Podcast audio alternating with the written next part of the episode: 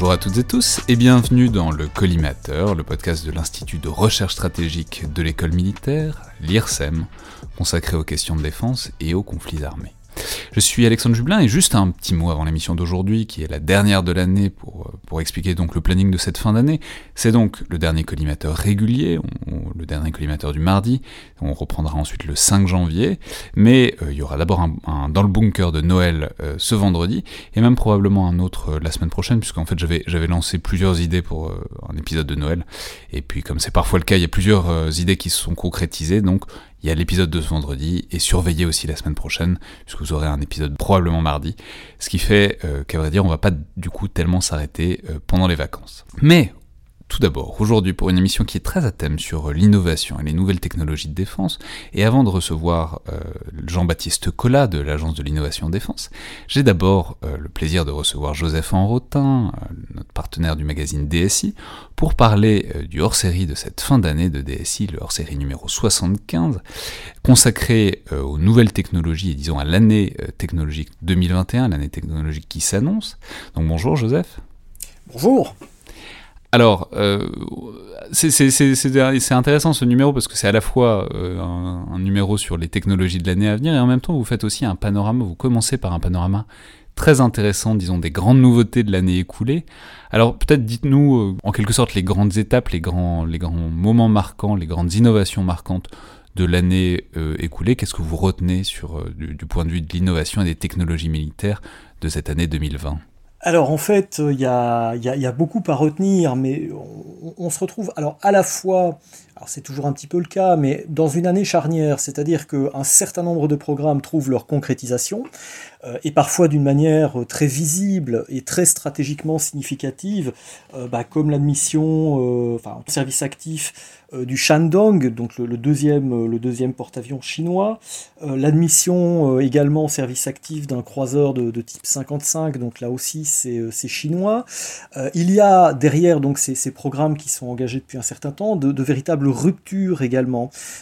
alors notamment pour le coup au plan industriel, bah, 2020 restera pour la France et pour l'Allemagne, et aussi d'ailleurs pour, pour l'Espagne, bah, l'année de la concrétisation, si vous voulez, euh, du programme SCAF, hein, donc le, système de, combat aérien futur, donc euh, l'appareil structurant, va dire, de, l'armée de l'air, euh, de la Luftwaffe et de l'Ejército del Air d'ici 2040, mais également le MGCS, hein, donc le, Main Ground Combat System, bah, qui est finalement le successeur du Charles Leclerc, le successeur du Léopard 2 allemand, euh, voire même un petit peu plus, vu que là aussi on a affaire à des, logiques de, de, système.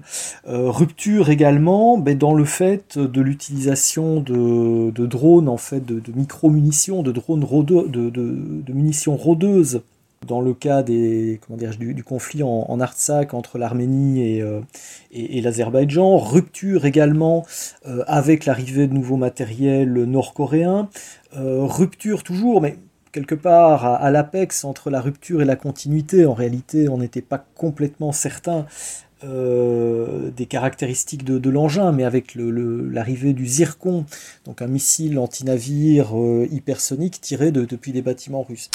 Ouais, alors je vais juste m'attarder sur un, sur un mot que vous avez dit, une innovation que vous avez mentionné, mais dont on avait d'ailleurs déjà parlé dans un épisode pas si ancien, donc sur euh, un débriefing à chaud euh, à l'époque du conflit euh, du, du Haut-Karabakh, donc entre l'Arménie les forces arméniennes, disons, et euh, les, forces, les forces azerbaïdjanaises.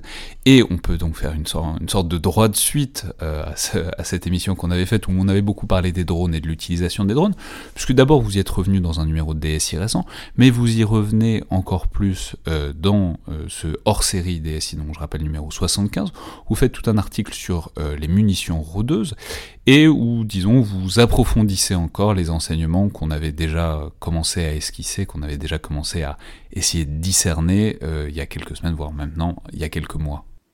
Alors oui, effectivement, en fait, euh, il s'agit à la fois de, tirer les leçons euh, de ce qu'on a vu, de ce qu'on a vu en, en mais il s'agit aussi de s'interroger sur la préparation finalement de l'Europe et, des États européens par rapport à cela. Alors, sous deux angles différents. le premier, c'est finalement le, fait que ces, munitions-là puissent être éventuellement appropriées par, l'Europe et mises en œuvre par, l'Europe.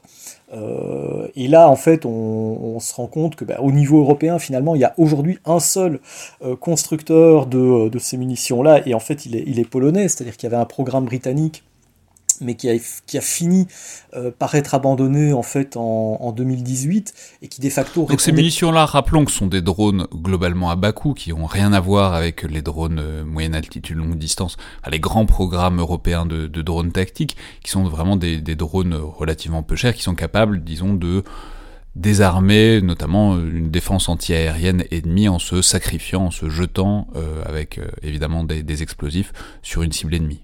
Voilà, tout à fait. Et euh, en, l'occurrence, euh, l'aptitude finalement à utiliser en masse ces, euh, petits drones a produit de, véritables effets alors, tactiques, opératifs, mais également stratégiques, parce qu'ils ont littéralement ouvert la voie finalement à des opérations, à des opérations plus, classiques. Donc finalement, la, question au, plan européen, c'est de dire ben, finalement, est-ce que nous aussi, on, pourrait mettre en œuvre ce, genre de mode d'action? Et pratiquement, finalement, ben, on se rend compte que ça n'a pas du tout été une priorité pour les industriels européens. Il y a une raison, c'est que tout simplement, ça n'a pas non plus été une priorité pour, euh, pour les, armées. Donc ça, c'est un, un, premier aspect de la question. Et le deuxième aspect de la question, il est d'ordre défensif. Euh, une des leçons qu'on peut observer finalement de ce qui s'est passé en, en Artsakh, c'est que euh, les troupes de Artsakiot et, et arméniennes euh, se sont retrouvées en bien mauvaise posture, avec finalement très très peu d'aptitude à pouvoir se défendre euh, de drones qui effectivement avaient pas des charges utiles, pas des charges explosives extrêmement importantes, mais qui étaient capables, parce qu'ils arrivaient par le toit euh, des engins, qui est une zone traditionnellement moins, euh, blindée, moins protégée, euh, et parce que ces systèmes sont assez discrets, hein, souvent des petits moteurs électriques, donc forcément d'un point de vue auditif, c'est assez, d'un point de vue acoustique, c'est très discret, d'un point de vue radar, c'est très discret, d'un point de vue visuel, c'est également très discret, c'est des munitions qui sont quand même assez compactes. Et donc on a bien vu euh, que la défensive, euh, la défense contre ces systèmes-là euh, est un vrai problème. et donc la question subsidiaire pour, pour nous, c'est de savoir dans quelle mesure on sera ou pas capable de se défendre, sachant que justement ces dernières années, pas mal d'États européens en fait pour raison d'économie, euh, euh, ont sabré dans un certain nombre de leurs capacités, et très souvent, les capacités de, défense aérienne euh, à courte portée, donc qui seraient capables d'intercepter ces, ces, petits drones, eh bien très souvent étaient victimes de coupes. Voilà, donc ça veut dire qu'il y, a a une sorte de, réveil, euh, de, réveil matin euh, euh, en, termes de stratégie des moyens qui, vient de s'actionner et qui pose la question effectivement de, notre adaptation à ces, questions-là, sachant qu'il n'y a pas que ces petits drones, il y a également la question dont les, Turcs et en l'occurrence les Azerbaïdjanais ont bien fait usage, qui est celle des drones tactiques. Euh, et qui est une problématique qui est finalement relativement, euh, relativement similaire parce que euh, les munitions qui vont être utilisées par ces drones tactiques sont elles aussi de petites munitions qui pour le coup ne sont pas motorisées, elles sont planantes, hein, mais qui sont effectivement discrètes à, tout point de vue et qui posent là aussi un certain nombre de problèmes. Donc on se retrouve dans dans une situation où finalement euh, le, combat terrestre euh, est très clairement devenu, et y compris face à des États dont on n'aurait pas imaginé que c'était de, de grandes puissances, eh bien ce combat terrestre est là aussi devenu un combat aéroterrestre. Très bien, mais alors enfin, euh, dernier point, dernier panorama. Alors je, vous laisse, évidemment, on, pourrait parler aussi par exemple des, armements, des canons hypersoniques dont vous parliez au début. Mais d'une manière générale, puisque c'est un hors-série qui a thème euh, résolument 2021, c'est même le titre de ce numéro, qu'est-ce que... Alors c'est toujours difficile de faire de la prospective en, innovation, mais disons qu'est-ce que vous attendez euh, de cette année 2021 à venir en termes euh, d'innovation, en termes de rupture, en termes de nouveaux matériels peut-être qui vont venir enfin sur le terrain physique, c'est-à-dire qui vont passer du, stade de projet, du stade industriel au stade opérationnel?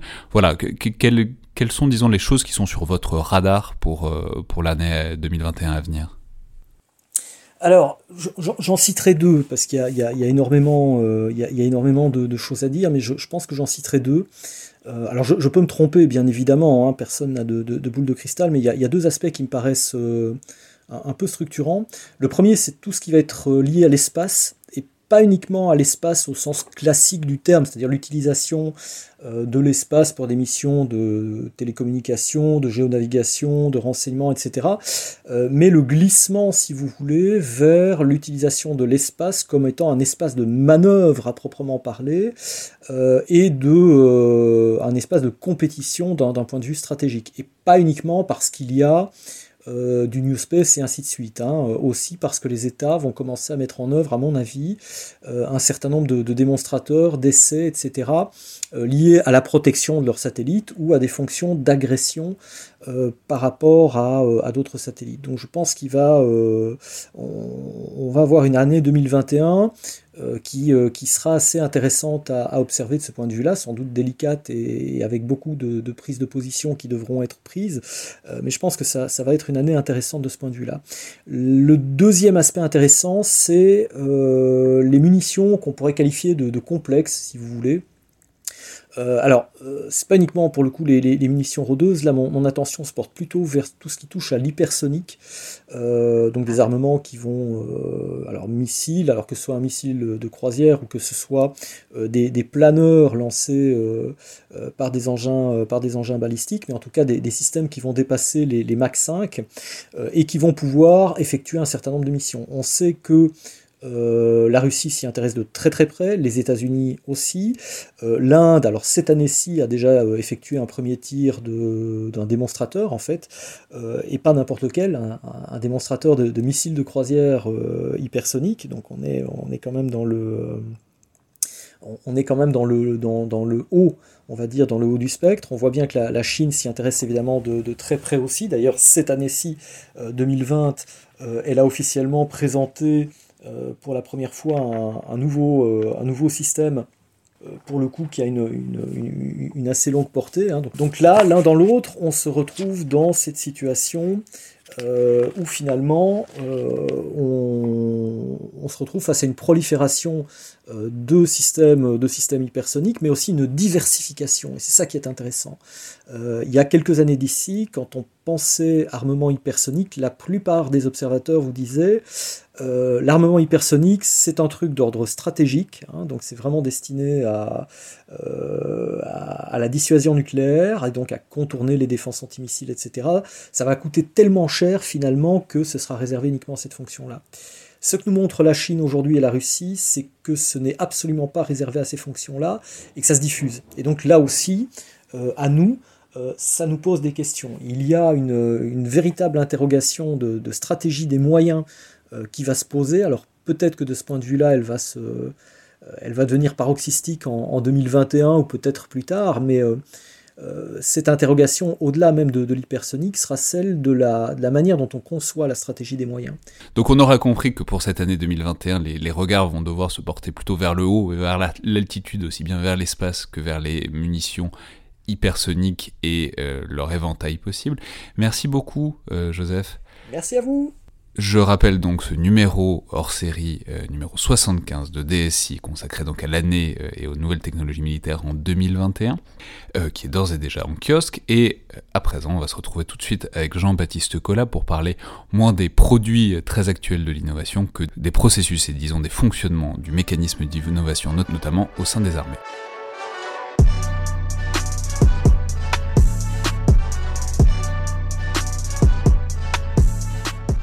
J'ai donc aujourd'hui le plaisir pour parler des processus d'innovation, en particulier dans le domaine militaire et guerrier, de recevoir Jean-Baptiste Collat. Donc bonjour et bienvenue dans le collimateur. Bonjour. Alors vous êtes officier de l'armée de terre, actuellement en poste à l'agence d'innovation de défense, dont on a beaucoup parlé depuis quelques temps, et en particulier ces dernières semaines. Je vais d'ailleurs peut-être rappeler qu'on en avait reçu le directeur, Emmanuel Kiva, euh, l'an dernier. Et vous êtes auteur notamment d'un ouvrage innové en plein chaos, paru chez Nuvis Édition, qui est un voyage, disons, à grandes enjambées à travers l'histoire militaire sous l'angle de l'innovation et de la nouveauté euh, dans le domaine de la technique et de la tactique militaire, dont vous vous attachez à décortiquer euh, les processus. Alors, partons et parlons peut-être euh, du titre de votre ouvrage qu'on peut peut-être déplier dans un premier temps, puisque les deux grands concepts que sont l'innovation et le chaos sont vraiment en quelque sorte les deux fils rouges de des leitmotivs en tout cas de, l'ouvrage. Alors peut-être commençons par essayer de définir l'innovation. Alors qu'est-ce que c'est que l'innovation? Et puis aussi qu'est-ce qui vous a intéressé là-dedans? Ensuite, pourquoi est-ce que vous, avez essayé de saisir, disons, l'intérieur de ce processus d'innovation dans cet ouvrage? C'est vrai que ces deux termes-là, innovation et chaos, c'est ces deux termes qui me suivent depuis le début de ma carrière. Et donc j'avais envie vraiment de les, mettre euh, bah, en première page euh, d'un bouquin et, et, qui me trottait dans la tête depuis un petit bout de temps. Euh, et, donc innovation et chaos, oui, c'est deux termes qui sont très forts, qui me parlent beaucoup. Et, euh, puis je me suis aperçu que ça parlait aussi à, d'autres personnes. Donc c'était un, plaisir de partager avec eux euh, bah, les sentiments que ça leur, ça leur évoquait. Alors l'innovation, pour moi, parce qu'en fait il y, y, a quasiment autant de définitions de l'innovation qu'il y a d'innovateurs, c'est ça le problème. Mais en tout cas l'innovation, pour moi, c'est une invention qui a réussi. Voilà. Euh, c'est ce que je dis d'ailleurs dans, l'introduction de, mon bouquin, c'est que euh, les gens ont tendance à confondre euh, invention et innovation. C'est pas parce qu'on a une bonne idée que c'est forcément une, innovation. il faut que l'idée, bah, déjà, elle, fasse un peu son chemin et qu'elle rencontre au moins trois, critères qui, lui permettent d'émerger. Déjà, il faut qu'elle rencontre son terrain, ses utilisateurs, que, que, les gens aient envie d'utiliser, parce qu'une invention qui n'est pas utilisée, bah, ça reste dans un carton. Voilà. Euh, elles font qu'elles rencontrent également. Euh, Et les bureaux des brevets sont pleins d'inventions ah bah, remplis de ces. oui, il y a le cimetière, les cimetières des brevets, euh, ça, il y, a, des choses assez amusantes quand on a le temps à, aller chercher. Et puis, donc, il faut que ça rencontre aussi évidemment la technologie, la, possibilité technologique, parce que pareil, hein, moi j'ai une super idée pour la téléportation, mais malheureusement, peu de, peu de personnes sont venues me présenter leurs possibilités technologiques. Et puis le dernier point, bah, il faut que ça rencontre également euh, une capacité financière. Hein, parce que euh, bah, si, euh, si, votre voiture volante coûte 3 millions de dollars pièce, bah, malheureusement votre marché va être compliqué. Quoi. En passant, on peut s'attarder une seconde sur la, sur la voiture volante, parce que la voiture volante c'est un exemple parfait il y avait un, très beau livre qui s'appelait, qui, qui, faisait une anthologie de l'histoire de la voiture volante. La voiture volante, c'est un exemple parfait d'invention sans innovation, puisque c'est une sorte d'utopie futuriste depuis au moins 50 ans, voire 100 ans. Ce serait possible de le faire, ça n'intéresse personne en vérité. Et c'est vraiment un truc qui reste à l'état du concept et qui est vraiment juste l'image de l'avenir, sans que personne soit vraiment soucié de le mettre en œuvre. Oui, c'est un peu une image d'épinal, euh, c'est-à-dire que voilà, euh, quand on pense au futur, on, pense à des trucs qui volent dans tous les sens.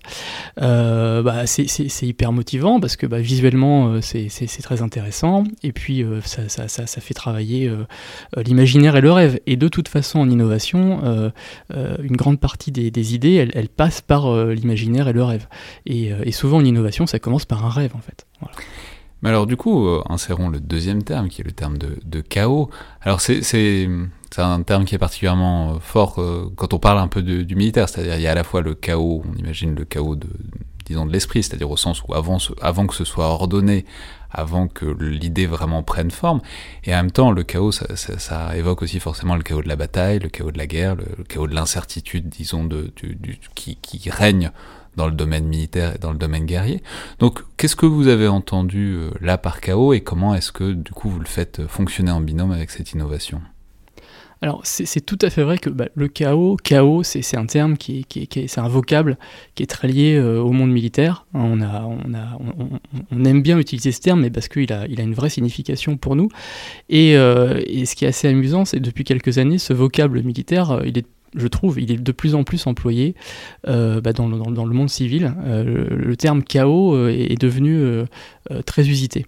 Et, en fait, le, chaos, bah, il, traduit un petit peu en un seul mot ce que Clausewitz évoquait dans le brouillard de la guerre, c'est-à-dire que le, chaos, c'est des choses qu'on ne peut pas prévoir, qui arrivent au moment où on s'attend le moins, et qui viennent perturber une, belle mécanique qu'on avait imaginée parfaite. Quoi.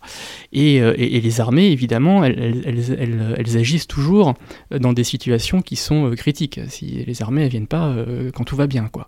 On les emploie souvent dans des situations, on appelle ça l'ultima ratio, où bah, il faut, intervenir, il faut faire agir des, gens qui ont justement les capacités d'agir dans des, dans des situations critiques. Et ces situations critiques, elles ont comme caractéristique d'être dans des environnements où tous les repères classiques ont quasiment disparu.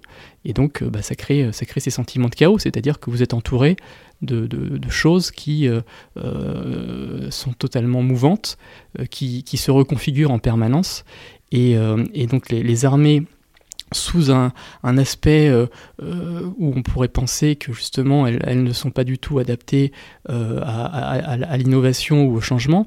Et en fait, je pense que c'est plutôt l'inverse, parce que moi, depuis tout petit, quand on m'a appris dans mon école de sous-officier puis dans mon école d'officier à, penser le combat, eh bien on m'a m'a appris à penser justement à, réagir face au changement et, et, à prendre des décisions justement face à ce changement en, avec tous les impacts que ça, peut, donner. Donc cette rigidité apparente, en fait, on, l'efface euh, quand on va euh, creuser un petit peu la manière dont, dont, un, militaire réfléchit face aux menaces et face au chaos qui se présente à lui.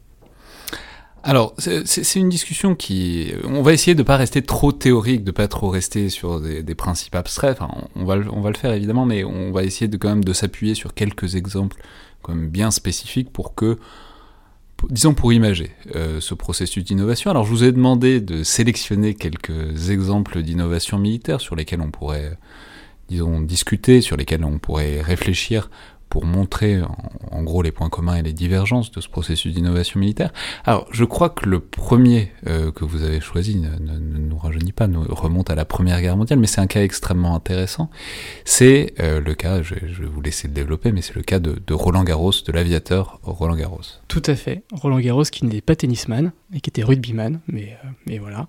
J'en dis un petit peu plus dans, dans le bouquin, mais c'est vrai que voilà, Roland Garros, héros de la Première Guerre mondiale, aviateur, euh, à une époque où, l'armée de l'air n'était pas encore euh, euh, totalement indépendante, elle s'appelait vraiment pas l'armée de l'air et de l'espace, voilà, on n'était pas encore là, eh bien, il, pilotait les, premiers avions de, l'armée de l'air française, et, Roland Garros, c'était quelqu'un qui, aimait bien sortir, qui avait, voilà, qui était curieux, eh bien, il avait toujours dans, dans, ses problèmes de vol le fait que, à l'époque, on ne pouvait pas tirer euh, dans l'axe de l'avion lorsqu'on avait un, ennemi qui se présentait à soi. C'était toujours des, des mitrailleuses de sabord donc rappelons simplement, mm, pour une raison très bête, que, qui est que l'hélice de l'avion est devant l'avion, donc sur le nez de l'avion, et que du coup, on se disait que si on tire devant, dans l'axe, eh ben on va, on va, on va saloper l'hélice, ce qui, ce oui, c'est ça, on pourra, on peut admettre, on peut admettre que effectivement, si, c'est bien d'y songer, quoi. Voilà, oui, oui, c'est un peu suicidaire de vouloir tirer, euh, mettre une, mitrailleuse devant l'avion, surtout qu'il y, a une hélice qui est présente. Et, donc, il a, ça lui trottait dans la tête de dire, mais comment est-ce que je peux euh, tirer dans l'axe de mon avion. Donc ils avaient réfléchi, euh, ils avaient euh, déjà à l'époque fait des petites équipes intégrées, voilà, la méthode Scrum et Agile, en fait, ils avaient déjà un peu pratiqué, c'est-à-dire que vous aviez sur un même aérodrome les bureaux d'études, les techniciens et, les sous-officiers anciens spécialistes de la mécanique qui étaient capables de, faire des merveilles avec leurs doigts, et puis vous aviez les pilotes qui vivaient chaque jour la dure réalité des, des, combats. Et donc tout ça mis, mis ensemble faisait que ça phosphorait et que les gens essayaient de trouver euh, les, meilleures solutions euh, à leurs problèmes. Et donc lui, dans sa tête, disait, mais comment, comment je, peux, je peux faire avec cette hélice? Et puis... Euh, oui, parce que précisons que par ailleurs, évidemment, c'est plus facile de tirer quand on tire dans l'axe, parce que ça permet de viser, ne serait-ce qu'avec le manche, à travers la direction, avec la direction de l'avion. Oui, il ne faut pas virer de bord pour tirer. Quoi. et puis il y a une efficacité qui est, quand même tout autre quand, quand, on peut tirer sans changer le cap de son avion. Alors je ne suis, pas, je suis pas pilote ni pilote de chasse, donc je, je laisserai ça aux spécialistes pour l'expliquer, mais en tout cas, pour, pour quelqu'un qui, qui s'imagine euh, voilà, un avion euh, volant dans, dans, dans, dans, le ciel de la Première Guerre mondiale, en effet, euh, il, à l'époque, il n'était pas capable de, de, tirer dans l'axe. Et donc, il était chez son ami Jean Cocteau, notre cher Roland Garros, et puis il voit un, voilà, il voit, il voit un ventilateur tourner, il voit un et puis ça, ça, le travaille, ça le travaille, ça le travaille, et puis, et puis à un, moment, il stupéfait un peu donc tout un ventilateur, un ventilateur de classique, à pale, quoi. oui, oui, très classique. Parce qu'il faisait chaud, quoi. Voilà. c'est ça.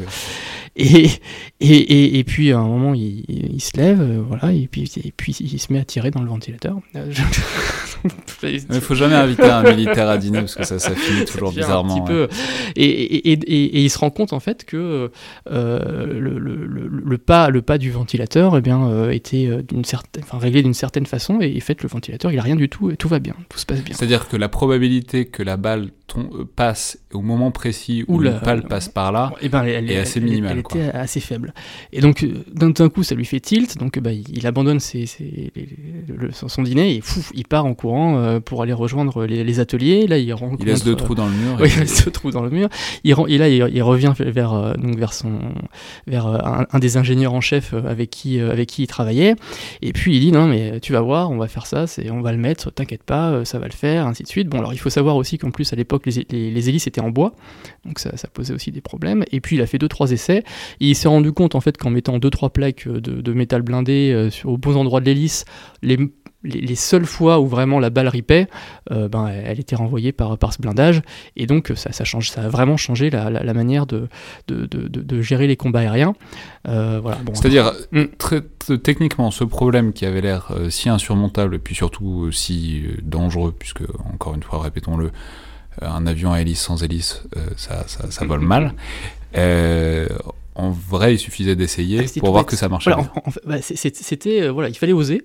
Euh, le faire. Il fallait. Euh, Parce qu'effectivement, c'est très, contre, très contre-intuitif. On a l'impression qu'il y a une espèce de continuum des pales quand ça tourne euh, sous forme d'hélice ou de ventilateur, alors qu'en fait, il y, a surtout de l'air et qu'une balle, ça passe très vite. Beaucoup de vent. Oui, exactement. Avec une balle, ça part à 900 mètres seconde. Enfin, c'est juste. c'est des, des, des, centièmes de seconde. Et, et en plus, ce qu'il faut savoir à l'époque, c'est que les Allemands travaillaient, eux, sur une technologie où ils essayaient d'asservir le pas, le, le, le pas de l'hélice avec euh, le débit du canon, enfin du, le débit de l'arme. Et, ça, ça marchait pas du tout. C'est-à-dire de synchroniser le, moment où le fusil tirait, enfin où le, et, et, où l'hélice ne passait pas devant l'axe du canon. Et en fait, les, la, technologie de l'époque, on parlait tout à l'heure, pour une innovation pour que ça marche, il faut que la technologie soit au rendez-vous. Eh bien, les, canons, euh, enfin les, les, armes n'étaient pas assez fiables, et donc même si on mettait euh, un, pas particulier pour les tirs, ça n'était pas respecté. Et donc ça, ça, ça faisait plus de dégâts dans l'hélice que euh, si on ne mettait pas de pas. Voilà. Et donc, bah, notre ami Roland Garros a, pu mener comme ça un des tout premiers combats sans, sans, avoir besoin d'utiliser les armes de sa bord de, son, de son avion. Malheureusement, il s'est fait abattre. Puis, et puis la, la, guerre, la guerre évoluant, on est arrivé sur des nouvelles technologies qui ont permis euh, voire même d'intégrer euh, les, canons aux hélices. Et donc euh, on, a, on a encore innové, mais ce, petit passage, en fait, je le trouve excellent parce que finalement... Qu'est-ce que ça nous montre de l'innovation? bah, Ça nous montre que d'une part, c'est à la portée de tout le monde, que c'est du, essentiellement du bon sens. Pierre-Gilles de Gênes, ancien prix Nobel de physique, disait, voilà, avant tout, l'innovation, c'est du bon sens, et qu'il et que il faut savoir oser, même sur des choses très très simples, en fait, on, peut, on, peut, on peut tomber sur, sur des, des vraies innovations, des choses qui servent tous les jours. Euh, et puis il faut aussi parfois. Il suffit de euh, pas avoir peur de tirer dans les murs de, chez un copain et de venir avec un revolver. Euh, et, puis et puis surtout de de, de, de pas se, se, focaliser sur, sur le problème uniquement. Parce que ce qu'on apprend de ça, c'est que Roland Garros, en fait, s'il était resté à se morfondre dans son bureau en train de trouver la solution, mais il l'aurait jamais trouvé. Et c'est finalement en prenant du recul, en prenant du champ, en allant dîner chez des amis et en parlant de, choses qui n'avaient rien à voir avec son problème, et eh bien à un moment, voilà, a divagué, et puis il est revenu, et pouf, il a eu le, cet éclair de génie. Et donc, c'est ça aussi l'innovation, c'est euh, faire un preuve un peu de preuve de sérendipité, c'est-à-dire je, je, fais quelque chose qui n'a rien à voir avec mon problème et finalement ça résout mon problème. C'est incroyable.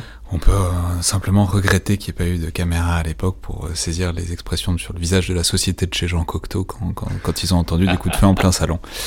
Euh, passons maintenant peut-être à un autre exemple. Alors, hein, je crois que le deuxième exemple que vous avez choisi, c'est un exemple un peu plus moderne, un peu plus contemporain que, que déjà certains ont pu connaître, peut-être vous-même, hein, quand vous étiez officier de l'armée de terre. Je crois que c'est euh, le programme Félin, c'est bien ça? Oui, alors, le programme Félin. Alors moi, j'ai eu la chance de travailler quand j'étais euh, du temps euh, à l'école d'infanterie à la direction des études et de la prospective euh, sur la problématique du, du poids du, du, de Alors, simplement rappelons le, le, système félin le soldat félin le fantassin félin c'était cette espèce de soldat du futur, on en a parlé récemment avec le chef d'état-major de l'armée de terre, mais c'était dans les années 90-2000, c'était l'idée d'un fantassin sur lequel on le fantassin classique sur lequel on cale plein de technologies, de lunettes de vision, de capteurs, etc. On met plein d'électronique sur un fantassin normal et puis ça fait un fantassin électronique. Eh oui, alors Félin, c'est fantassin équipement de liaison intégré. Donc euh, dans, le terme fort, c'est liaison. C'est-à-dire qu'il s'agissait euh, pour, pour, le, pour le soldat de, le connecter à tout un tas de, systèmes, à la fois de, vision, euh, d'agression, de protection et puis de le mettre au centre d'un réseau de communication qui lui permettait euh, eh bien de, mieux échanger l'information avec, euh, ses, camarades. Euh, et, Félin, bah, pour, le coup, c'était, c'était une très très bonne idée à la base, puisque bah, il s'agissait justement de prendre le meilleur de la technologie à, à, un instant T, et puis de le greffer sur le soldat pour lui donner des capacités supplémentaires. Euh, sauf que, euh, bah, euh, évidemment, quand, on fait pour la première fois ce type d'essai, ben on, fait des erreurs, on se gourre. c'est voilà, le pendant de l'innovation. voilà, les, premiers, les premiers prototypes, forcément, ils essuient les plâtres. Et Félin, en fait, bah, c'était à une charnière où on n'avait pas encore les smartphones. Euh, voilà, on était à la fin des années 90. Et puis on a aussi euh, les problématiques que les systèmes d'information et de communication ont, des, niveaux d'obsolescence qui sont quand même assez rapides. Et aujourd'hui, quand on mène un programme, ça peut prendre euh, plusieurs, plusieurs années. Et donc il est possible que des systèmes qu'on a trouvé innovants à un moment donné, bah, le temps passant, font qu'ils sont totalement euh, obsolètes et qui n'ont plus euh, d'intérêt euh, au moment où on les emploie. C'est-à-dire le moment où on commence à mettre en place, donc pas l'invention, mais l'innovation, où on essaye de, en l'occurrence pour Félin, de mettre en cohérence toutes les différentes, toutes les différentes inventions qu'on voulait installer sur le fantassin. Entre ce moment où on essaye de mettre le truc au point et le moment où bah en fait ça ouais ça peut voilà où quelqu'un peut se retrouver avec ce matos bah euh, en fait il y a déjà mieux moins cher euh, plus léger etc oui, alors euh, après, euh, je, veux dire, euh, on, est, on, est, on est dans une logique où on doit équiper un soldat, un soldat qui va faire la guerre. Donc on ne peut pas se permettre de lui mettre n'importe quoi et, de, et de l'équiper avec des, des, des, des, des systèmes qui pourraient être dangereux pour lui, qui pourraient être dangereux pour, pour, pour, pour, la manière dont il va mener ses combats. Et donc, bah, y a un certain nombre quand même de, de vérifications à faire avant. Et, et puis, dans, dans, une logique programmatique qui était celle du début des, années 2000, aujourd'hui, voilà, au sein de la direction générale de l'armement, au sein de l'agence Innovation Défense, on sait quand même euh, remettre des cycles euh, courts dans certaines innovations, dans certains programmes, pour euh, justement pallier cette obsolescence, notamment dans les systèmes d'information qui arrivent très rapidement. Mais le fait là, en fait, bah, c'était... le... on savait pas, quoi. Bah, on, découvrait. En fait, on, on, on va dire que l'obsolescence des systèmes informatiques, elle surtout, elle s'est surtout sentie, elle s'est accélérée à partir des années 2000. Avant, quand vous sortiez un, une radio, quelque chose, bon, vous saviez que vous en aviez pour 10-15 ans. Aujourd'hui, vous sortez un smartphone, euh, vous en avez pour 18 mois. Donc forcément, c'est une logique sur laquelle il a fallu s'adapter. Mais c'est pour ça que Félin, en fait, Félin, c'est le soldat de l'an 2000 avec des technologies des années 90. Donc il y a voilà, il y a, un fossé, il y a un fossé. Et puis euh, Félin, c'est aussi euh, la démonstration de l'homme sandwich. C'est-à-dire qu'on a rajouté tout un tas de couches euh, et, on était focalisé sur la technologie. Voilà, il, fallait, il fallait rajouter des couches technologiques, mais il n'y a personne qui, à un moment, alors si, il y a peut-être des gens qui l'ont dit, mais on n'a pas su les écouter, qui ont dit Mais attendez, là, stop, il y a trop de couches. Euh, là, votre soldat, il est très technologique, mais il bouge plus. Euh, donc, forcément, ce poids du, des systèmes, eh bien, il est devenu central dans, l'analyse de, des vulnérabilités des, soldats, et donc, notamment pour le combat débarqué. voilà, on voyait bien la différence entre. Donc le combat débarqué, c'est le combat à pied, c'est pas dans les VAB, etc. C'est une fois qu'on met pied à terre. Voilà, une, fois que, bah, en fait, une fois que vous avez votre soldat, il a son autonomie, il a un sac avec une certaine autonomie pour vivre, euh, et puis euh, voilà pour pour combattre. Euh, parce que voilà, s'il se retrouve à, devoir gambader vis-à-vis de, de, de, ses ennemis, bah, on le voyait bien la différence. en Afghanistan, vous aviez des, des, combattants qui étaient euh, vêtus avec, euh, voilà, ils avaient une petite veste, ils avaient trois dates dans la poche et puis euh, leurs munitions en bandoulière face à des soldats qui étaient bah, voilà, sur, voilà, suréquipés, pas suréquipés, mais équipés avec des matériels qui étaient très lourds. Et donc, le problème, c'était que le félin n'était plus très agile. Voilà. Et donc, et donc on, était sur des soldats trop statiques. Et, bah, donc, on a, on a appris, et donc le, système félin a évolué. Euh, il évolue encore. Mais euh, c'est vraiment. Euh, l'innovation, c'est apprendre de ses échecs. Et, là, bah, pour le coup, oui, on peut, on peut dire qu'il y a certains, certains points sur lesquels on, il va falloir apprendre et, sur lesquels on a appris. Et enfin, donc, on a euh, jusqu'à présent l'innovation qui a réussi avec Roland Garros, l'innovation qui a raté, si ce n'est raté en tout cas, qui n'a pas vraiment euh, donné tous, ces, tous les fruits qu'on pouvait espérer avec Félin. Et maintenant, le troisième exemple d'innovation euh, que vous avez choisi. Alors c'est intéressant parce que c'est entre les deux, c'est juste on ne sait pas encore, mais je crois que vous vouliez nous parler d'intelligence artificielle. Bah, c'est un peu l'innovation qui bouscule, on va dire, puisque bah, on, est, euh, on, sur... Alors ça fait très longtemps qu'on n'a pas parlé d'intelligence artificielle, on en avait parlé à l'époque avec Joseph Enrotin, c'est la première fois que Joseph Enrotin passait dans le podcast, et à l'époque, moi j'ai toujours un problème avec le mot d'intelligence artificielle parce que on a l'impression que c'est un gros truc magique, alors, enfin que c'est l'intelligence artificielle qui va euh, donner des solutions. Alors que, à vrai dire, à moins que vous, vous me contredisiez, généralement c'est simplement de l'informatisation, de l'automatisation toujours plus poussée. On n'est pas encore exactement dans euh, les ordinateurs qui fournissent des solutions magiques à des problèmes complexes. Bah, ce qu'il faut comprendre, déjà, l'intelligence artificielle, c'est plein de fantasmes, hein, parce que, bah, évidemment, il y a toute une littérature qui a repris à son compte euh, ce, concept. Ensuite, ça reste un concept, c'est un peu un mot tarte à la crème, on lui fait dire euh, ce qu'on veut. Euh, et puis, en effet, l'intelligence artificielle, elle n'a d'intelligent que ce que l'homme veut lui bien lui donner. Et, comment, comment aujourd'hui une intelligence artificielle, elle s'exprime? Elle s'exprime par les algorithmes, par les informations, par le contexte qu'on va, qu'on va pouvoir façonner pour qu'elle puisse correctement euh, faire le travail qu'on lui demande. Euh, et, surtout, ce qu'il faut comprendre, c'est qu'il n'y a pas une intelligence artificielle, en tout cas aujourd'hui, il n'y a pas une intelligence artificielle, il y a des intelligences artificielles. C'est-à-dire, ce sont des systèmes qui sont paramétrés pour travailler sur des tâches bien précises. Euh, donc, elles sont très très performantes pour cette tâche, mais si vous la sortez de, ce contexte, vous la mettez sur autre chose, elles vont être très très nulles. et donc, on, est, loin, en effet, de cette intelligence artificielle omnisciente, capable de résoudre n'importe quelle problématique. C'est un travail de fond sur chaque petit problème, de trouver le le bon algorithme, la bonne manière d'aborder le problème et de le résoudre. c'est ça, pour résumer le truc, on, pourrait dire que l'intelligence artificielle, c'est un système dans lequel il y a beaucoup d'intelligence, c'est pas un système qui est lui-même intelligent.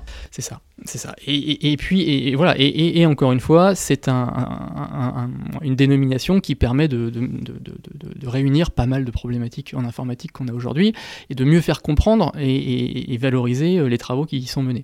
Mais donc, cette, cette thématique de l'intelligence artificielle, elle est, elle est fondamentale. Hein. Le, ministère des Armées s'est doté euh, de, différentes euh, commissions qui permettent d'étudier. Donc, on a d'une part la partie éthique qui est extrêmement euh, importante. Euh, et puis euh, ensuite, on, a en effet la partie plus exploratoire avec voilà, des, capacités de test de, projet de l'intelligence artificielle de défense. Mais soit dit en passant, je fais juste une insiste, mais c'est-à-dire, c'est aussi un des, un des intérêts de l'expression d'intelligence artificielle, que justement parce que c'est un gros mot très attractif, dans une organisation complexe et où il faut faire des arbitrages de budget, comme par exemple le ministère des Armées, ça permet d'attirer des budgets, ça permet d'attirer de l'attention, ça permet d'attirer des moyens, quand bien même on voit que derrière le concept, il y a plein de choses différentes. Dans une organisation à ressources limitées, ça mérite au moins de capter des ressources, en tout cas. Oui, mais, mais, dans un cadre très positif, c'est-à-dire que euh, voilà, on, est, euh, on est obligé de, et c'est bien normal, hein, euh, quand on, est en conquête de ressources, d'expliquer ce qu'on fait. Et le, terme intelligence artificielle aujourd'hui, bah, il est un peu plus compris que si on, va chercher des vocables un peu plus obscurs liés à la recherche fondamentale sur ces domaines-là. Et voilà. Et, au sein du ministère, c'est pour ça que Michael Krajewski, qui est à la tête de la cellule de coordination de l'intelligence artificielle de défense, eh bien, il a cette mission, voilà, de, de voir comment est-ce qu'on peut valoriser toute cette toutes ces problématiques d'intelligence artificielle euh, pour, des, pour des, euh, applications euh, qui sont militaires et qui permettent de servir les soldats au quotidien pour garantir la, la supériorité opérationnelle de nos armées. Alors du coup, comment, qu'est-ce qu'on peut, c'est-à-dire, j'allais dire quels euh, enseignements on peut tirer de cette intelligence artificielle, mais qui n'est pas encore là, comme on l'aura compris. C'est-à-dire en quoi est-ce que l'intelligence artificielle est intéressante, instructive, du point de vue du, déroulé des processus d'innovation dès, aujourd'hui, quoi? Alors, elle est, déjà présente. Hein. Il, y a, pas mal d'expérimentations en lien avec l'intelligence artificielle qui sont, euh, qui, sont, qui sont en cours. Mais euh, ces, différentes expérimentations, elles nous apprennent euh, plusieurs choses. Et, une des plus frappantes, c'est que la première chose auquel on, peut penser quand on, va mettre de l'intelligence artificielle dans des systèmes, c'est de dire bah, ça va libérer de la ressource humaine. ça va permettre qu'il y ait moins de gens qui, qui, soient focalisés sur, sur, ces, sur des problèmes, de sur tel ou tel problème. Et puis, ça va permettre de, libérer des ressources. Et on s'aperçoit finalement que, comme j'expliquais au début, une intelligence artificielle, ça réagit par rapport à un contexte, par rapport à un problème donné. Et donc, euh, ça libère des ressources, d'un côté, mais ça en reprend de l'autre. Alors je m'explique, euh, un, projet euh, actuellement en cours qui, qui, est d'intégrer des briques d'intelligence artificielle dans un centre opération, dans un centre d'opération, euh, elle permet bah, justement à ce que les gens qui faisaient des tâches un petit peu répétitives, qui étaient de, de, trier de l'information, de, de, rendre intelligible de l'information, et eh bien cette intelligence artificielle, elle le fait pour eux. Donc on va dire qu'on on, on, permet à ces gens, au lieu de faire des tâches qui étaient quand même très très basiques, c'est-à-dire quoi? C'est-à-dire de synthétiser où sont des unités faire, voilà, faire des synthèses, euh, faire des cartes, euh, faire des, des, des, des, des comptes rendus, euh, agréger des informations dans des dossiers. ça, en fait, une, machine peut le faire. Et, eux, ça leur permet, finalement, à ces gens, au lieu de trier des, des, des, des, masses et des masses de papier, ça leur permet de faire de l'analyse. Donc de, de, de, prendre un peu de hauteur et d'avoir une, meilleure synthèse et une meilleure, une meilleure analyse des documents qui, qui, leur sont fournis. Sauf que cette intelligence artificielle, comme on l'a dit, elle n'est intelligente que parce que euh, l'homme veut bien euh, euh, l'entraîner et lui donner les, bonnes clés pour lire l'information.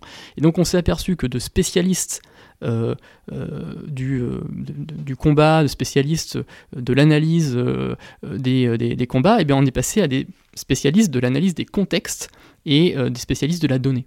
Et donc demain... C'est-à-dire les gens qui fonctionnent autour de cette intelligence artificielle sont devenus des gens qui, dont la compétence, c'est, dans, c'est de savoir comment la machine retraite la donnée. Quoi. Oui, et, et, comment euh, elle va la chercher, comment est-ce qu'elle, la, est-ce qu'elle, euh, est-ce qu'elle la, elle la, elle la comprend.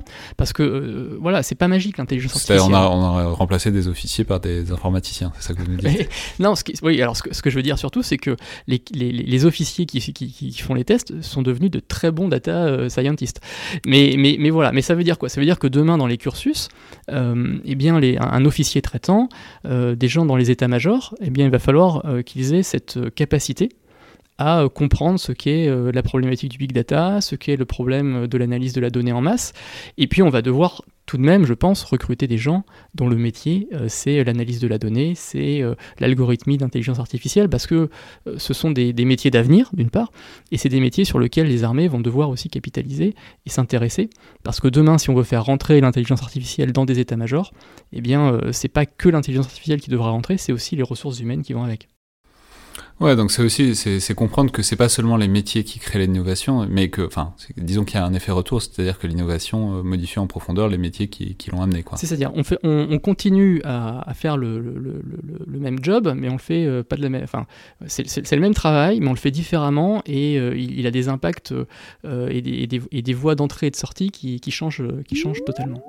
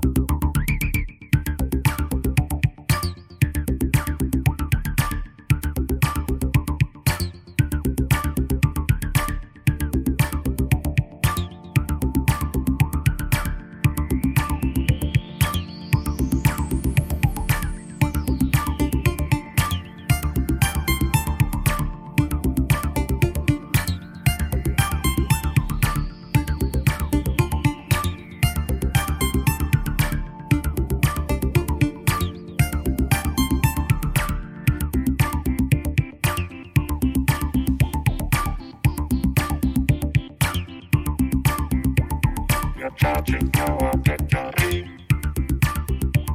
And now we're full of energy.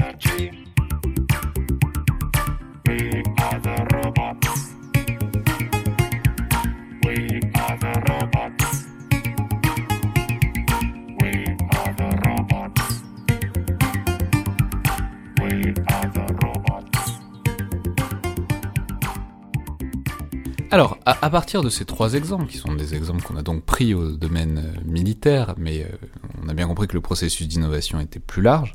Mais ce qui, est intéressant, ce qui m'intéresse, c'est la spécificité vraiment du monde militaire, justement, par rapport à ça. C'est-à-dire un monde, alors je ne vais pas faire de grandes généralités sur le monde militaire, ce que j'essaie de, de, ne pas faire, mais disons que c'est un monde qui quand même se caractérise par la discipline et aussi par euh, comment dire, une obligation de tempérer un esprit d'initiative parfois pour qu'il soit pas désordonné. C'est-à-dire que voilà, il y a une relation à la règle, il y a une relation à la discipline, il y a une relation au cadre euh, dans le monde militaire, et en même temps, il y a aussi une nécessité absolue de performance, puisque bon, tout ça est quand même une affaire de vie ou de mort euh, au bout de la chaîne.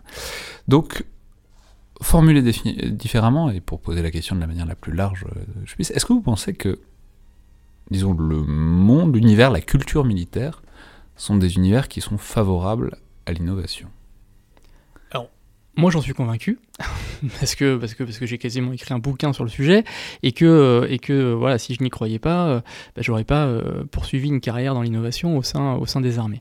Et j'en suis convaincu de plusieurs manières, c'est-à-dire que on a souvent tendance à rapprocher l'innovation de savants fous, de gens un petit peu en marge, euh, de gens qui ne sont pas forcément très sérieux, euh, de créatifs euh, décalés. Alors c'est vrai, mais en fait, ce qu'il faut comprendre, c'est que l'innovation, c'est pas une question de vitesse. On a souvent tendance à dire l'innovation, il faut aller très vite, il faut faire les choses le plus rapidement possible. Non, l'innovation, c'est une question de rythme en fait. Et quand on comprend... c'est génial parce que c'est le mythe du génie, quoi.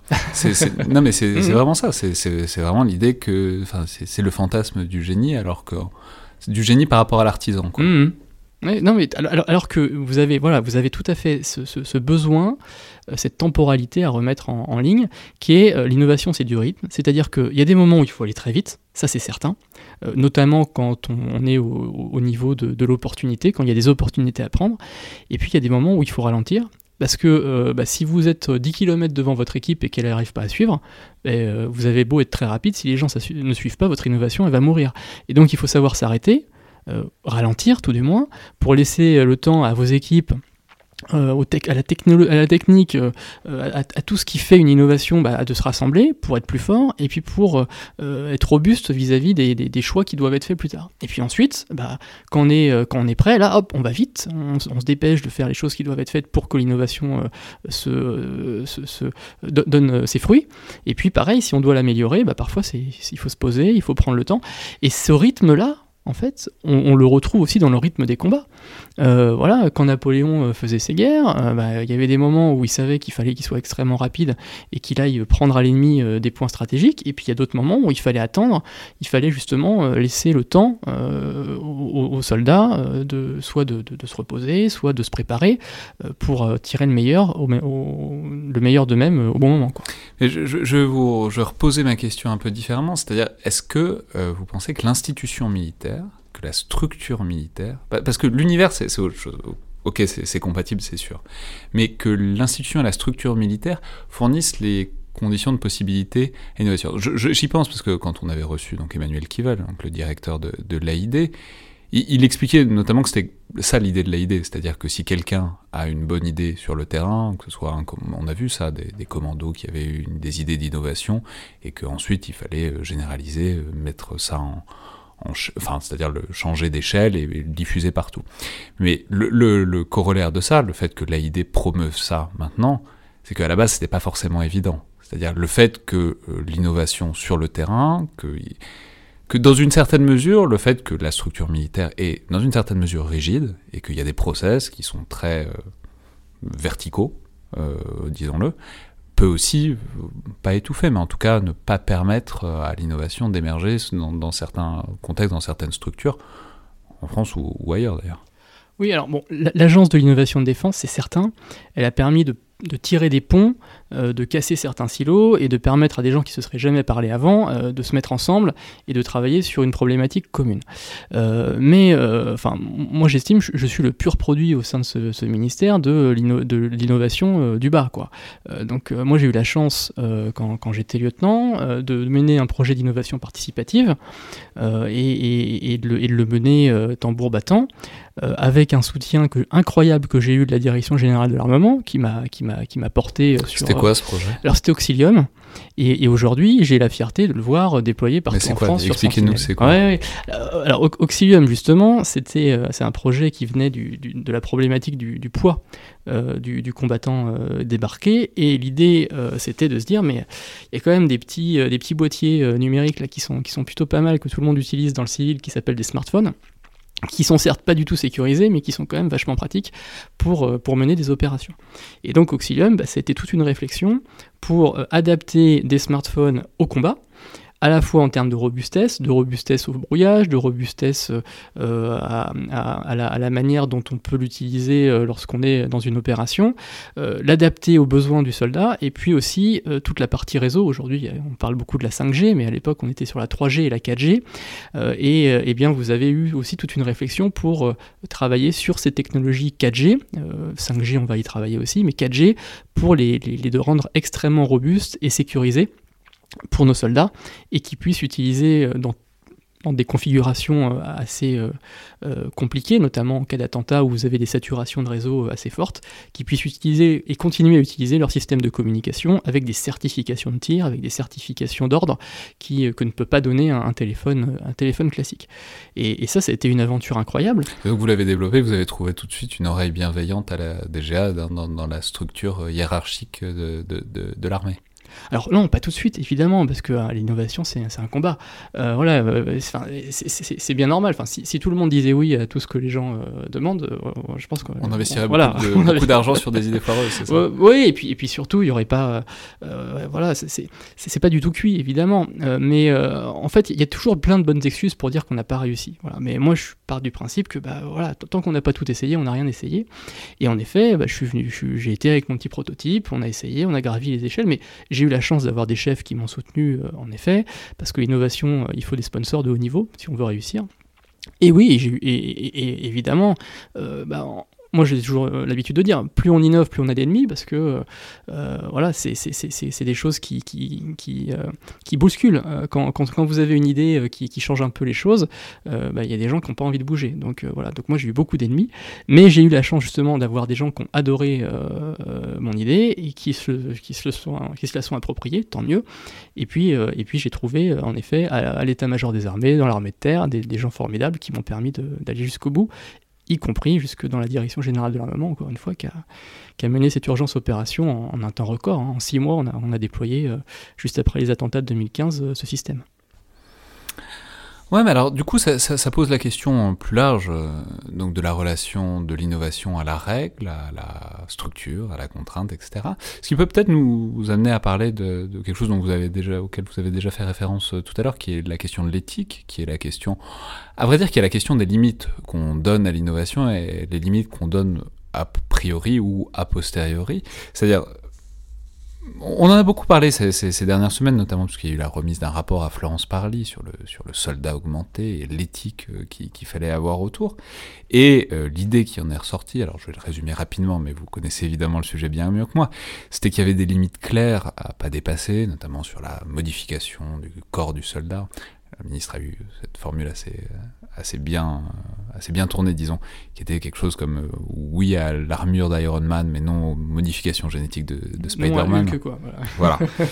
Euh, mais, ce qui m'intéresse, c'est voilà, c'est peut-être de l'autre côté, du, du côté du, du, processus de création et d'innovation, c'est-à-dire pas du côté où on reçoit l'innovation, mais du côté où on essaye d'être dans le processus, quoi. Est-ce qu'il faut fonctionner avec ces barrières, notamment éthiques a priori, donc poser des limites à ce qu'on développe Est-ce qu'il faut euh, ne pas chercher, par exemple, à développer des, modifications génétiques, par exemple du soldat? Voilà, je dis ça comme ça. Hein. Ou est-ce qu'au contraire, il faut lancer toutes les pistes possibles et ensuite faire le choix a posteriori de ce qu'on qu'on s'autorise et de ce qu'on ne s'autorise pas? D'autant que, d'ailleurs la ministre l'a dit, les barrières éthiques sont toujours plus ou moins soumises à réévaluation euh, au fil du temps, en général. Alors, ce qui est certain, c'est que euh, euh, le monde avance et le monde ne nous attend pas. Donc c'est pas parce que nous on dit non à certaines choses que d'autres ne le font pas. Euh, donc ça ne veut pas dire qu'on ne voit pas ce qui se passe ailleurs. Maintenant, la France défend des valeurs, des valeurs fortes, des valeurs démocratiques, voilà, c'est une des valeurs républicaines. Et derrière, évidemment, il y a des lignes rouges qui sont fixées. elles ne sont pas fixées uniquement par les armées, elles sont fixées par des gens qui, qui, qui, ont, qui ont cette sensibilité, qui ont cette capacité de dire ben, aujourd'hui dans notre société, il y a des choses qui sont acceptables, il y a des choses qui ne le sont pas. Donc évidemment, euh, quand on innove pour les armées, euh, ce sont des considérations que, l'on doit prendre. Euh, il ne s'agit pas en effet de faire n'importe quoi. par contre, ce qui, est, intéressant, c'est que souvent, quand on vous montre un chiffon rouge, vous ne regardez que le chiffon rouge, vous ne regardez pas la main. Et ce qui est intéressant, c'est qu'en innovation, vous pouvez travailler sur plusieurs niveaux. Mais ça, c'est tout à fait vrai. Depuis qu'il y a eu cette conférence de presse de Florence Parly où elle disait il hein, ne faut pas faire des implants, par exemple, dans le corps du soldat, je, passe mon temps à penser mais qu'est-ce qu'on ferait comme implant dans le corps du soldat? Qu'est-ce que... C'est devenu un grand sujet de perplexité pour moi. En fait, oui, il y, a plein de manières d'innover. Euh, qui, qui, qui, sont tout à fait éthiques, euh, qui respectent euh, les règles qui, ont été fixées euh, et, qui, et, qui, et qui vont dans le bon sens. mais après, c'est comme tout. Hein, c'est un peu la notion de progrès. Le, la notion de progrès au 19e siècle, elle était tournée sur l'idée que l'innovation ne pouvait être que bénéfique à l'homme. Et puis, avec la Première Guerre mondiale, on s'est aperçu que bah, finalement, voilà, cette course à l'acier, cette course aux nouveaux équipements, elle a, elle a créé finalement des choses qui pouvaient être assez, assez terribles. mais Mmh, mais vous voyez, c'est intéressant parce que c'est aussi, ça renvoie à des processus d'entreprise qu'on connaît bien. Vous voyez, c'est l'idée euh, très générale qu'il n'y a pas de mauvaise idée dans un brainstorm, qu'il faut penser à tout, qu'il faut se mettre aucune limite et que c'est là que la créativité survient quand on rajoute de l'éthique à ça, bah en fait, en a quand même euh, une certaine contradiction dans une certaine mesure. Donc ma question, c'est comment est-ce qu'on se dépêtre ou pas de, cette contradiction, si tant est que c'est possible? Alors en, créativité, il y, a, deux moments clés. Il y a le foisonnement et la cristallisation. Et euh, c'est certain qu'en foisonnement, euh, enfin, on, fait de mal à personne si on pense des choses qui sont un peu hors du cadre. Bah, parce, que, parce que ça fait partie de, l'expérience et que justement on est là pour euh, balayer toutes les possibilités, euh, y compris les plus absurdes, y compris les plus folles. Euh, ça ne veut pas dire qu'on est Frankenstein parce qu'on a ces idées-là.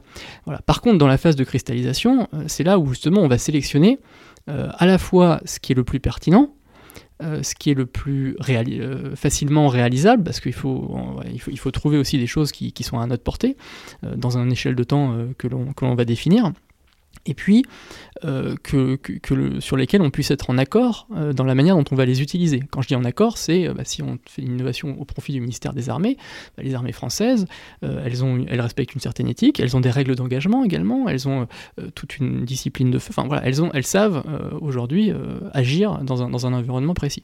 Et donc, on peut avoir des idées totalement folles, qui peuvent, par ricochet, vous amener sur d'autres idées qui vont être totalement euh, acceptables et puis euh, les tester. Après, euh, il y a tout ce qui est. ce qu'on on est là pour tester aussi des choses à la frontière, sur la bordure, ou voir transgresser les règles? Bah, Ça, après, on, peut, proposer des choses. mais ça ne veut pas dire que forcément il faille, il faille tout de suite transgresser les règles. C'est une transition parfaite avec quelque chose d'autre dont je voulais parler. C'est puisque vous travaillez à la idée et puis vous travaillez aussi autour d'un projet dont qui fascine beaucoup, et ça, me fascine que ça fascine autant, c'est le projet Red Team, c'est-à-dire de, mettre à contribution des auteurs de science-fiction pour imaginer...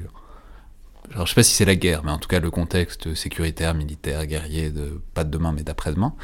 Euh, donc vous avez mis en pool, en... comment dire, en... En équipe Ouais, vous avez mis, vous avez mis en équipe euh, des, des auteurs de science-fiction pour essayer d'imaginer, de dégager des pistes. Donc, je l'ai dit, on en a beaucoup, beaucoup, beaucoup parlé. Euh, et je, dans, à, plein d'égards, c'est euh, la partie émergée de l'iceberg de ce qu'est euh, la idée qui couvre beaucoup plus que simplement des projets de science-fiction. Mais puisqu'on en a parlé et que vous êtes partie prenante à ce projet, dites-nous peut-être qu'est-ce que vous cherchiez exactement et qu'est-ce que vous avez trouvé ou pas? Alors, en effet, l'idée, c'est l'agence Innovation Défense, ce n'est pas de la science-fiction, mais ça peut passer par la science-fiction. Euh, alors, moi déjà, je voudrais saluer. C'est fascinant parce que ces dernières semaines, on a l'impression que c'était une maison d'édition de SF, quoi, l'idée. Alors que vous faites vraiment des trucs, vous fabriquez vraiment des trucs, et c'est d'ailleurs ce que vous faites euh, quasiment tout, le temps. mais, ça peut permettre justement de, montrer des choses qu'on ne voit moins euh, au travers de, ces, de, ce programme. Alors moi déjà, je voudrais saluer parce que euh, c'est le courage et, l'engagement des auteurs, des auteurs et des auteurs E de science-fiction qui sont venus nous rejoindre. Parce que quand vous allez voir voilà cette communauté, bah, euh, c'est pas forcément évident tout de suite de dire bah oui je vais, je vais bosser pour l'armée. Donc euh, ah, on peut dire que même plus que ça. Hein. C'est, euh, d'une part ils sont, il y en a beaucoup qui ont refusé, il y en a beaucoup qui ont renoncé parce que le milieu de la SF est pas particulièrement pro-militaire, on peut le dire. Et il y en a beaucoup aussi qui ont demandé à rester anonymes. Hein. C'est, oui, alors on, a quand même eu une avalanche de demandes, donc on a, on a beaucoup, beaucoup de gens qui, qui, voulaient y participer. En effet, il y en a qui ont fait le choix de rester anonymes et, et, ça se défend tout à fait, ça se comprend tout à fait. Mais au-delà de ça, on, voit bien l'engagement citoyen en fait. Euh, quand ils viennent nous voir, ils nous disent mais moi j'ai envie de servir mon pays à ma manière. Et, euh, puis la plume, bah, eux ils ont une plume et ils disent ben, on va, s'en servir. Euh, alors il ne s'agit pas de leur demander d'inventer les, armes du futur, surtout pas. Non, justement, l'idée c'est d'inventer c'est, quoi leur monde de demain et les menaces de demain qui vont pas forcément menacer que les armées françaises, qui vont menacer la France en règle générale et ses intérêts. Et ça, euh, pour, euh, pour nous, c'est un peu nouveau. quand je dis pour nous, c'est pour le ministère des Armées, c'est un peu nouveau. C'est un mode de prospective qui est totalement complémentaire de ce qui se fait euh, actuellement et qui va permettre à des gens qui n'ont pratiquement aucune connaissance euh, du domaine militaire, qui sont assez éloignés parfois des problématiques géopolitiques, de réfléchir sur des problèmes très sérieux. Euh, et, la science-fiction est sérieuse en soi quand il travaille euh, sur ces sujets-là, et donc on, arrive à, la faire émerger des scénarios très crédibles qui, vont, regarder là où nous, militaires, on n'avait pas forcément l'occasion de regarder ou qu'on ne voulait pas regarder parce que c'était pas notre univers, c'était pas notre, voilà, c'était pas notre habitude. Et donc ça, ça a vraiment fait quelque chose d'assez euh, ouais, qui, nous a surpris. Euh, et, on, est, on, est, on est vraiment content que la ministre des Armées ait décidé de rendre public les premiers scénarios, euh, même s'il y a des choses évidemment qu'on garde, qu'on garde pour nous. Euh, je peux dire à l'auditeur que j'ai essayé de vous tirer les verres du nez en micro et que, et que je ne suis parvenu à rien. Donc c'est très, très décevant de mon point de vue, mais bon, vous m'avez dit qu'il y avait plein de super trucs dont vous ne pouviez pas parler. Vous avez essayé, voilà. mais, mais, mais en tout cas, on, est là pour essentiellement abreuver les armées. Hein. La, la, Red Team du ministère des Armées, enfin la Red Team Défense, c'est une red team au, service du ministère des Armées, et donc elle est là pour aller challenger euh, en, premier lieu l'état-major des armées dans euh, son, euh, sa, structuration future de ses besoins militaires et de la manière dont elle va mener la guerre demain. Donc on est, évidemment, on est, on est très heureux de pouvoir partager les travaux de nos auteurs, parce que nos auteurs, ils, ont, ils, ont, ils ont énormément travaillé sur, sur cette première saison, et sur, la, sur celle qui vient au mois de janvier, ça va être encore plus, plus, plus intéressant, ils vont avoir encore plus de temps, mais on est avant tout là pour aller donner des informations très pertinentes à la Direction générale de l'armement, euh, à l'état-major des armées et à la Direction générale des relations internationales euh, et de la stratégie. Et donc on, nourrit euh, finalement une Blue Team qui a été formée au sein du ministère et qui est là pour s'imprégner des problématiques et des menaces qui sont, qui sont présentées par la Red Team et puis aller nourrir leurs différents sujets d'études pour, pour avoir. Ouais, c'est-à-dire c'est pas la Red Team qui va donner les, les, les qui va donner les, solutions. ouais, les, puis les tâches aux équipes du ministère des Armées ni à la déjà, mais par contre, vous avez fait, vous avez créé une sorte d'interface, quoi, de type qui disent bon bah vous faites ce que vous faites mais pensez aussi à ça on a imaginé ça ça ça ça, ça. enfin voilà tout à fait on essaie d'avoir une complémentarité justement et un pont entre ces auteurs de science-fiction euh, qui, nous amènent euh, ces, visions que l'on n'a pas, euh, et avec la réalité du ministère et la réalité de la manière dont on doit structurer les, menaces futures. et puis on a aussi quand même une, composante très importante qui est la composante de la recherche scientifique, c'est-à-dire qu'on a connecté la recherche scientifique à ces auteurs de science-fiction, et notamment dans, le premier scénario où ils nous ont inventé un ascenseur spatial, eh bien on a été chercher une astrophysicienne par exemple pour étudier la, la la capacité, combien ça coûterait euh, au niveau technologique, quelles sont les implications pour euh, ancrer dans le réel euh, ces scénarios pour que ce soit le plus crédible possible pour les armées et qu'elles puissent s'approprier ces scénarios. C'est important. Il faut rester réaliste également dans ce qui est produit pour qu'on puisse faire travailler les armées sur ces, sur ces sujets. Oui, c'est-à-dire les scientifiques sont aussi un interface entre les auteurs de SF et le côté disons, industriel ou en tout cas de développement, c'est-à-dire de, la recherche fondamentale ou de la recherche appliquée qui permet de trier entre ce qui est pas du tout réaliste, ce qu'il est un peu, ce qui est, oui, ce qu'il est vraiment, quoi. Oui, oui, et, et, c'est assez euh, stupéfiant. On a, on a, c'est des rencontres qui sont, euh, qui sont euh, vraiment, vraiment intéressantes où, où, vous mélangez les arts, la culture, les sciences, et puis des militaires au milieu de tout ça. c'est assez passionnant. Et ça marche bien Il y a une bonne ambiance Bah pour l'instant, ils ne sont pas encore tapés dessus, donc tout va bien. Pourvu que ça dure. et enfin, dernier, dernière piste, mais qui, qui, est un truc sur le... Puisqu'on parle d'innovation depuis tout à l'heure. C'est-à-dire, si on repart du, du, premier, du premier exemple que vous avez choisi, celui de, Roland Garros, il y avait un truc dedans, c'est le fait qu'il innovait en pleine guerre. C'est-à-dire le fait que, euh, dans une certaine mesure, du coup, l'innovation euh, était tout de suite confrontée à ses résultats. On sait qu'on vit, euh, Dieu merci, aujourd'hui dans une ère de, paix relative, mais quand même de paix, en tout cas qu'on n'est pas engagé dans des conflits majeurs. Donc ma question, c'est en quelque sorte comment on arbitre, comment on juge, comment on gère l'innovation militaire sans se battre? C'est-à-dire comment est-ce que est-ce qu'il est, est, qu'il est possible de déterminer, d'observer, de juger la supériorité technologique et donc opérationnelle sans le révélateur euh, du combat ou est-ce que dans une certaine mesure bah, l'innovation euh, sur le papier dans les laboratoires et même à l'entraînement c'est bien mais en fait euh, tant qu'on n'est pas confronté à l'ennemi et tant qu'il n'est pas question de se tuer euh, tout ça reste un peu, disons, de la littérature c'est une excellente question. Euh, c'est toujours la problématique voilà, de, fabriquer des systèmes qui ne, servent, qui ne doivent servir que dans des situations extrêmes et, on veut éviter de s'en servir justement parce qu'elles sont synonymes de destruction et de mort.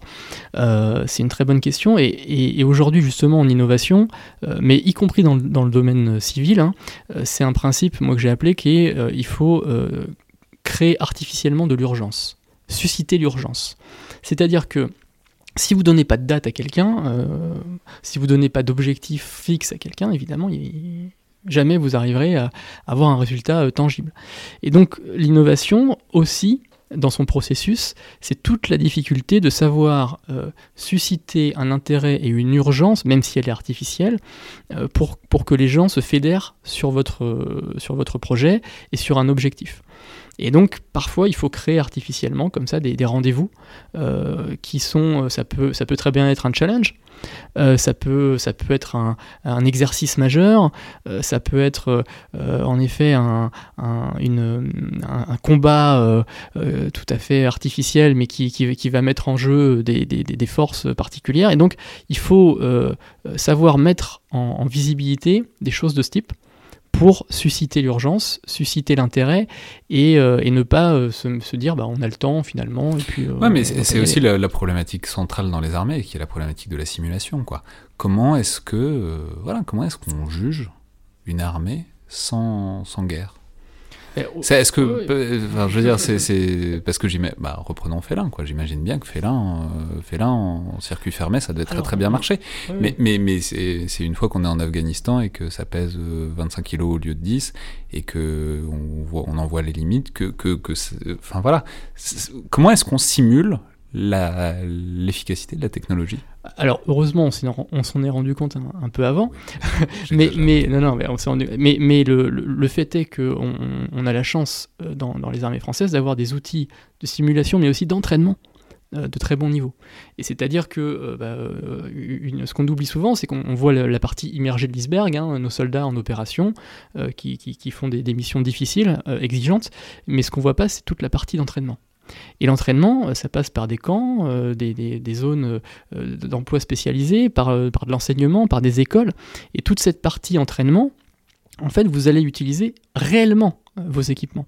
Alors, Évidemment, on ne tire pas des, missiles balistiques euh, tous les jours, mais on va dire que une bonne. On tire de temps en temps voilà. pour vérifier que ça marche. Mais, mais, voilà, mais, mais on, doit, euh, on doit quand même se, donner les moyens de tester concrètement sur le terrain. Et d'ailleurs, c'est euh, c'est un point majeur de l'innovation, c'est-à-dire que l'innovation, à un moment, il faut qu'elle rencontre son terrain. Enfin, l'invention doit rencontrer son terrain pour devenir innovation. Donc, une innovation qui, comme ça, resterait dans les limbes, serait hors sol et n'aurait jamais vécu euh, un engagement critique, bah, euh, elle ne serait pas crédible. Voilà. Maintenant, ce qui est certain, c'est que bah, y, a la sanction du feu. qui fait que bah, c'est là où on se rend compte ou pas de, la, de, la, capacité finale du, système. Mais avant ça, on a quand même euh, des, équipements, des éléments qui permettent aux armées de savoir que à 80-90%, euh, l'équipement il, tient la route et, il va assurer euh, quand il va, quand il va, falloir s'en servir. Très bien, bah, merci beaucoup Jean-Baptiste Collin. C'était un plaisir, merci beaucoup Alexandre. Donc je rappelle votre ouvrage Innover en plein chaos, paru il y a quelques mois chez Nuvis Éditions. C'était donc le Collimateur, le podcast de l'Institut de recherche stratégique de l'école militaire. On va, je l'ai déjà dit, on va s'interrompre euh, plus ou moins la semaine prochaine. J'en reparlerai au, cours de l'épisode de vendredi. Euh, dans tous les cas, je vous souhaite évidemment de très bonnes fêtes euh, de fin d'année à tous. Je vous rappelle évidemment que vous pouvez nous faire part de vos remarques et de vos commentaires par mail ou sur les réseaux sociaux de l'IRSEM et que on est toujours très preneur aussi de vos commentaires et de vos notes, notamment sur Apple Podcast, puisque ça aide considérablement à la visibilité euh, du podcast en plus de nous fournir un retour, euh, des critiques et des euh, critiques constructives et des idées très appréciables pour la suite du podcast. Merci à toutes et tous et à la prochaine fois.